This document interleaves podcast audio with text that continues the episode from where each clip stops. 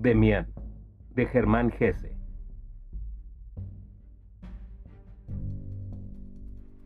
Para contar mi historia, he de empezar muy atrás. Si me fuera posible, debería retroceder aún mucho más, hasta los primeros años de mi infancia, e incluso más allá, en la lejanía de mi ascendencia. Los poetas, cuando escriben novelas, suelen hacer como si fuesen Dios mismo y pudieran abarcar con su mirada toda una historia humana, comprenderla y exponerla como si Dios mismo la relatase, sin velo ninguno, revelando en todo momento su más íntima esencia. Yo no puedo hacerlo así, como tampoco los poetas, pero mi historia me es más importante, y es la historia de un hombre no la de un hombre inventado, sino la de un hombre real, único y vivo. Hoy se sabe menos que nunca lo que es eso, lo que es un hombre realmente vivo, y se lleva a morir bajo el fuego a millares de hombres, cada uno de los cuales es un ensayo único y precioso de la naturaleza. Si no fuéramos algo más que individuos aislados, si cada uno de nosotros pudiese realmente ser borrado por completo del mundo por una bala de fusil, no tendría ya sentido alguno relatar historias. Pero cada uno de los hombres no es tan solo el mismo. Es también el punto único, particularísimo, importante, siempre y singular, en el que se cruzan los fenómenos del mundo. Así la historia de cada hombre es esencial, eterna y divina. Cada hombre mientras vive en alguna parte y cumple la voluntad de la naturaleza es algo maravilloso y digno de toda atención. En cada uno de los hombres se ha hecho forma el espíritu. En cada uno padece la criatura. En cada uno de ellos es crucificado un redentor. Muy pocos saben hoy lo que es el hombre. Muchos lo sienten y por sentirlo mueren aliviados como yo moriré más aliviado cuando termine de escribir esta historia. No soy un hombre que sabe, he sido un hombre que busca, y lo soy aún. Pero no busco ya en las estrellas ni en los libros. Comienzo a escuchar las enseñanzas que mi sangre murmura en mí. Mi historia no es agradable, no es suave y armoniosa, como las historias inventadas. Sabe a insensatez, y a confusión, a locura, ya en sueño, como la vida de todos los hombres que no quieren más mentirse a sí mismos. La vida de todo hombre es un camino hacia sí mismo, la tentativa de un camino, la huella de un sendero. Ningún hombre ha sido nunca por completo el mismo, pero todos aspiran a llegar a serlo. Oscuramente unos, más claramente otros, cada uno como puede todos llevan consigo, hasta el fin, viscosidades y cáscaras de huevo, de un mundo primordial. Alguno no llegará jamás a ser hombre, y sigue siendo rana, ardilla u hormiga. Otro es hombre de medio cuerpo arriba, y el resto pez. Pero cada uno es un impulso de la naturaleza hacia el hombre. Todos tenemos orígenes comunes. Las madres. Todos nosotros venimos de la misma cima. Pero cada uno, tentativa e impulso desde lo hondo, tiene a su propio fin. Podemos comprendernos unos a otros, pero solo a sí mismo puede interpretarse cada uno. Comienzo mi historia como un acontecimiento de la época en que yo tenía 10 años e iba al Instituto de Letras de nuestra pequeña ciudad. Muchas cosas conservan aún su perfume y me conmueven en lo más profundo, con pena y dulce nostalgia.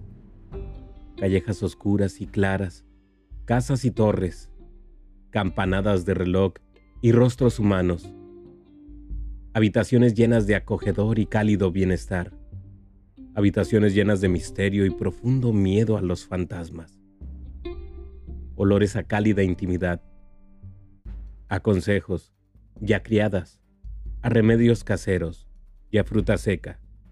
Dos mundos se confundían allí, de dos polos opuestos.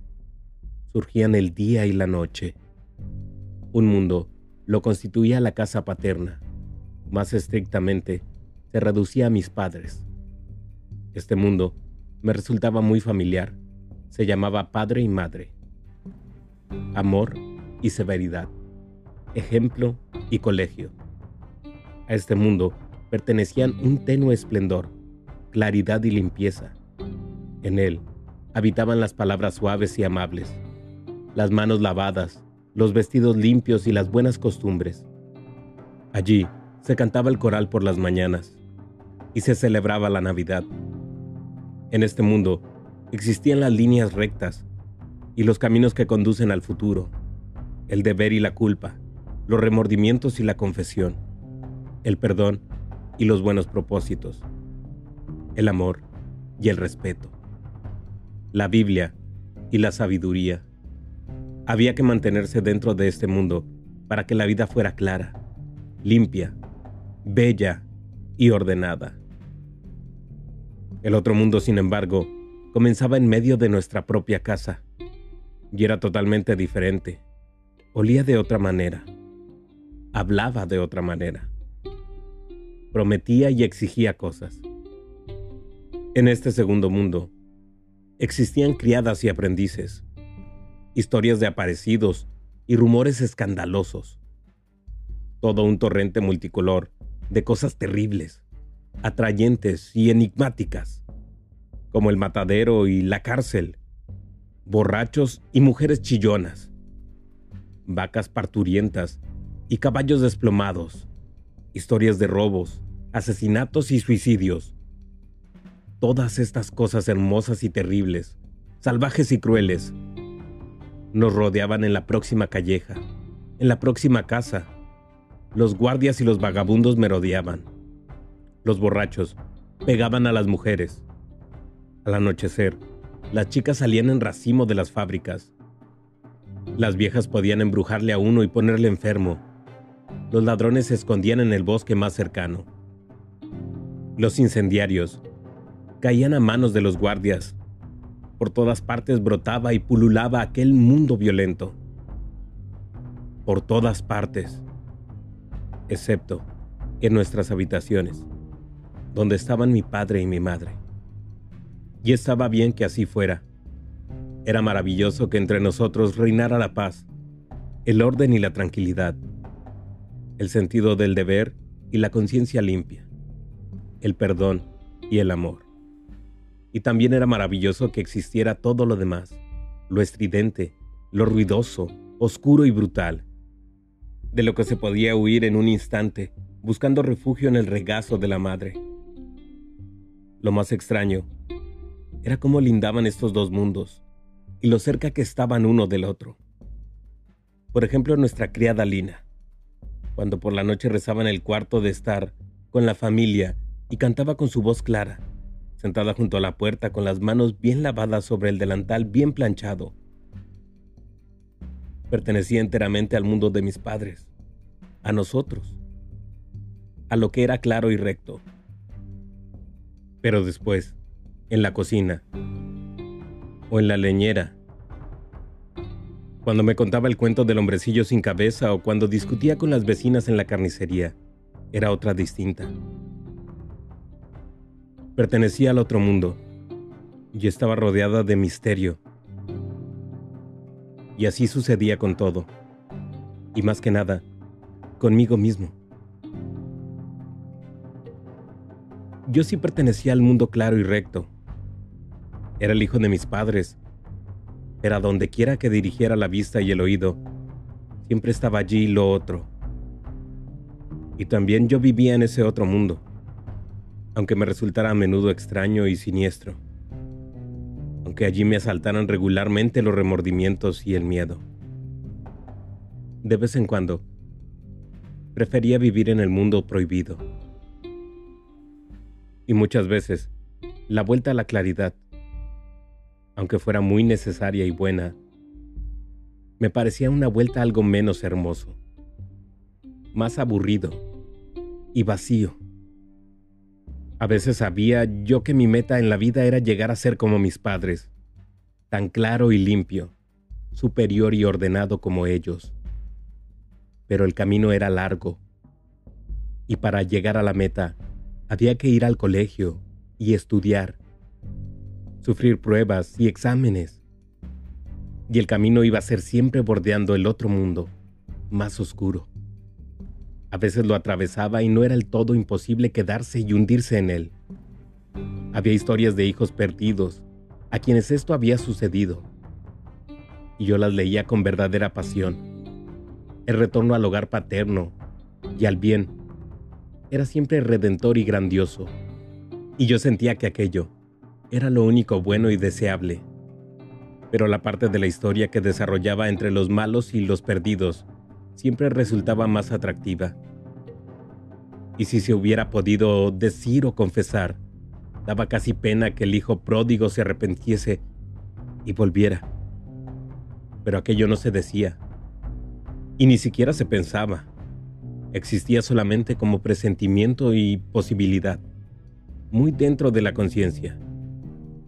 Cuando imaginaba al diablo, podía representármelo muy bien en la calle, disfrazado o al descubierto, en el mercado o en una taberna, pero nunca en nuestra casa. Mis hermanas pertenecían también al mundo claro. Estaban, así me parecía a mí, más cerca de nuestros padres. Eran mejores, más modosas y con menos defectos que yo. Tenían imperfecciones y faltas, pero a mí me parecía que no eran defectos profundos. No les pasaba como a mí, que estaba más cerca del mundo oscuro. Y sentía agobiante y doloroso el contacto con el mal. A las hermanas había que respetarlas y cuidarlas como a los padres. Y cuando se había reñido con ellas se consideraba uno ante la propia conciencia, malo culpable y obligado a pedir perdón. Porque en las hermanas se ofendía a los padres, a la bondad y a la autoridad. Había misterios que yo podía compartir mejor con el más golfo de la calle que con mis hermanas. En días buenos, cuando todo era radiante y la conciencia estaba tranquila, era delicioso jugar con las hermanas, ser bueno y modoso con ellas, y verse a sí mismo con un aura bondadosa y noble. Así debía sentirse uno siendo ángel. Era la suma perfección que conocíamos. Y creíamos que debía ser dulce y maravilloso ser ángel, rodeado de melodías suaves y aromas deliciosos como la Navidad y la felicidad. Y qué pocas veces seguíamos aquellos momentos y aquellos días en los juegos, juegos buenos, inofensivos, permitidos. Yo era de una violencia apasionada que acababa por hartar a mis hermanas y nos llevaba a la riña y al desastre. Y cuando me dominaba la ira, me convertía en un ser terrible, que hacía y decía cosas cuya maldad sentía profunda y ardientemente mientras hacía y decía. Luego, venían las horas espantosas y negras del arrepentimiento y la contrición, el momento doloroso de pedir perdón, hasta que surgía un rayo de luz una felicidad tranquila y agradecida, sin disensión, que duraba horas o instantes. Yo iba al Instituto de Letras. El hijo del alcalde y el del guardabosques mayor eran compañeros míos de clase, y a veces venían a mi casa. Eran chicos salvajes, pero que pertenecían al mundo bueno y permitido. A pesar de ello, mantenía amistad estrecha con chicos vecinos, alumnos de la escuela de primera enseñanza, a quienes generalmente despreciábamos. Por uno de ellos he de empezar mi relato. Una tarde en que no teníamos clase, andaba yo por los 10 años. Vagaba con dos chicos de esta vecindad cuando se nos unió un chico mayor, más fuerte y brutal que nosotros, de unos 13 años, alumno de la escuela e hijo de un sastre. Su padre era bebedor crónico y toda la familia tenía mala fama. Yo conocía bien a Franz Kromer. Le tenía miedo y no me gustó que se uniera con nosotros. Tenía ya modales de hombre e imitaba los andares y la manera de hablar de los jóvenes obreros de las fábricas. Bajo su mando, descendimos a la orilla del río, junto al puente, y nos ocultamos, a los ojos del mundo, bajo el primer arco. La estrecha orilla entre la pared arqueada del puente y el agua que fluía lentamente estaba cubierta de escombros, cacharros rotos y trastos, ovillos enredados, alambre oxidado y otras basuras. Allí se encontraban, de vez en cuando, cosas aprovechables. Bajo la dirección de Franz Kromer, nos pusimos a registrar el terreno para traerle lo que encontrábamos. Franz Kromer se lo guardaba o lo tiraba al agua. Nos llamaba la atención sobre los objetos de plomo o zinc y luego se lo guardaba todo, hasta un viejo peine de concha. Yo me sentía muy cohibido en su compañía, y no porque supiera que mi padre me prohibiría tratarme con él si se enteraba, sino por miedo a Franz mismo. Sin embargo, estaba contento que me aceptara y me tratara como a los demás. Franz daba las órdenes, y nosotros obedecíamos como si aquello fuera una vieja costumbre, aunque en verdad era la primera vez que estaba con él. Por fin, nos sentamos en el suelo. Franz escupía al agua haciéndose el hombre. Escupía por el colmillo y daba siempre en el blanco. Se inició una conversación y los chicos empezaron a fanfarronear de sus hazañas escolares y sus travesuras. Yo me callaba, pero temía llamar la atención con mi silencio y despertar la ira de Cromer. Desde un principio, mis dos compañeros se habían apartado de mí y unido a él. Yo era un extraño entre ellos y sentía que mis vestidos y mi manera de comportarme les provocaban. Era imposible que Franz me aceptara a mí, niño bien, y alumno del instituto. Los otros dos chicos, yo me daba cuenta, renegarían de mí en el momento decisivo y me dejarían en la estacada. Por fin, de puro miedo que tenía, empecé también a contar. Me inventé una historia de ladrones y me adjudiqué el papel de héroe principal. Les conté que en un huerto, cerca del molino, había robado por la noche con la ayuda de un amigo un saco de manzanas, pero no de manzanas corrientes, sino de reinetas y verdes doncellas, de las más finas. Huyendo de los peligros del momento, me refugié en aquella historia, ya que inventar y narrar me resultaba fácil. Iré de todos los registros, con tal de no terminar enseguida, y quizás enredarme en cosas peores. Uno de nosotros, seguí contando, Tenía que hacer de guardia mientras el otro, subido en el árbol, tiraba las manzanas.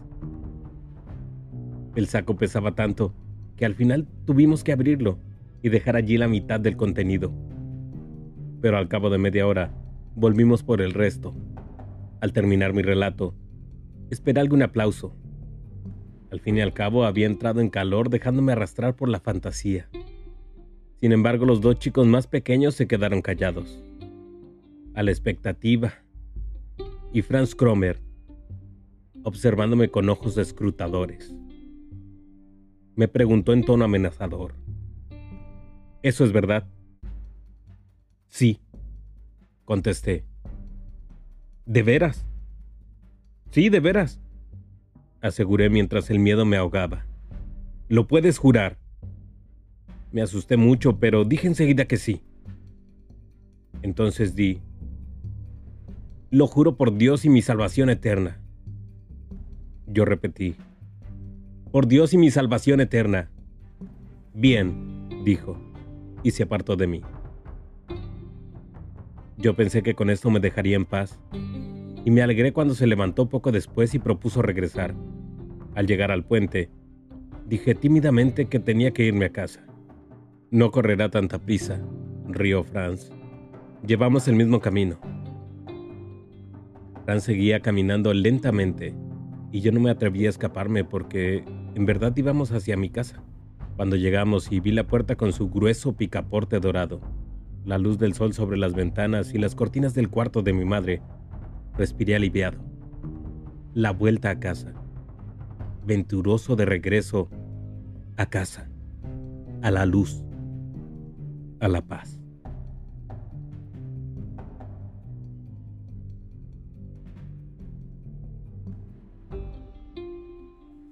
Demián, de Germán Gese.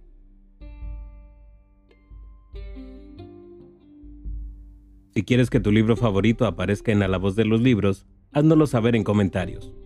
Yo soy Alex Ruelas. Hasta la próxima. A la voz de los libros, disponible en YouTube y Spotify.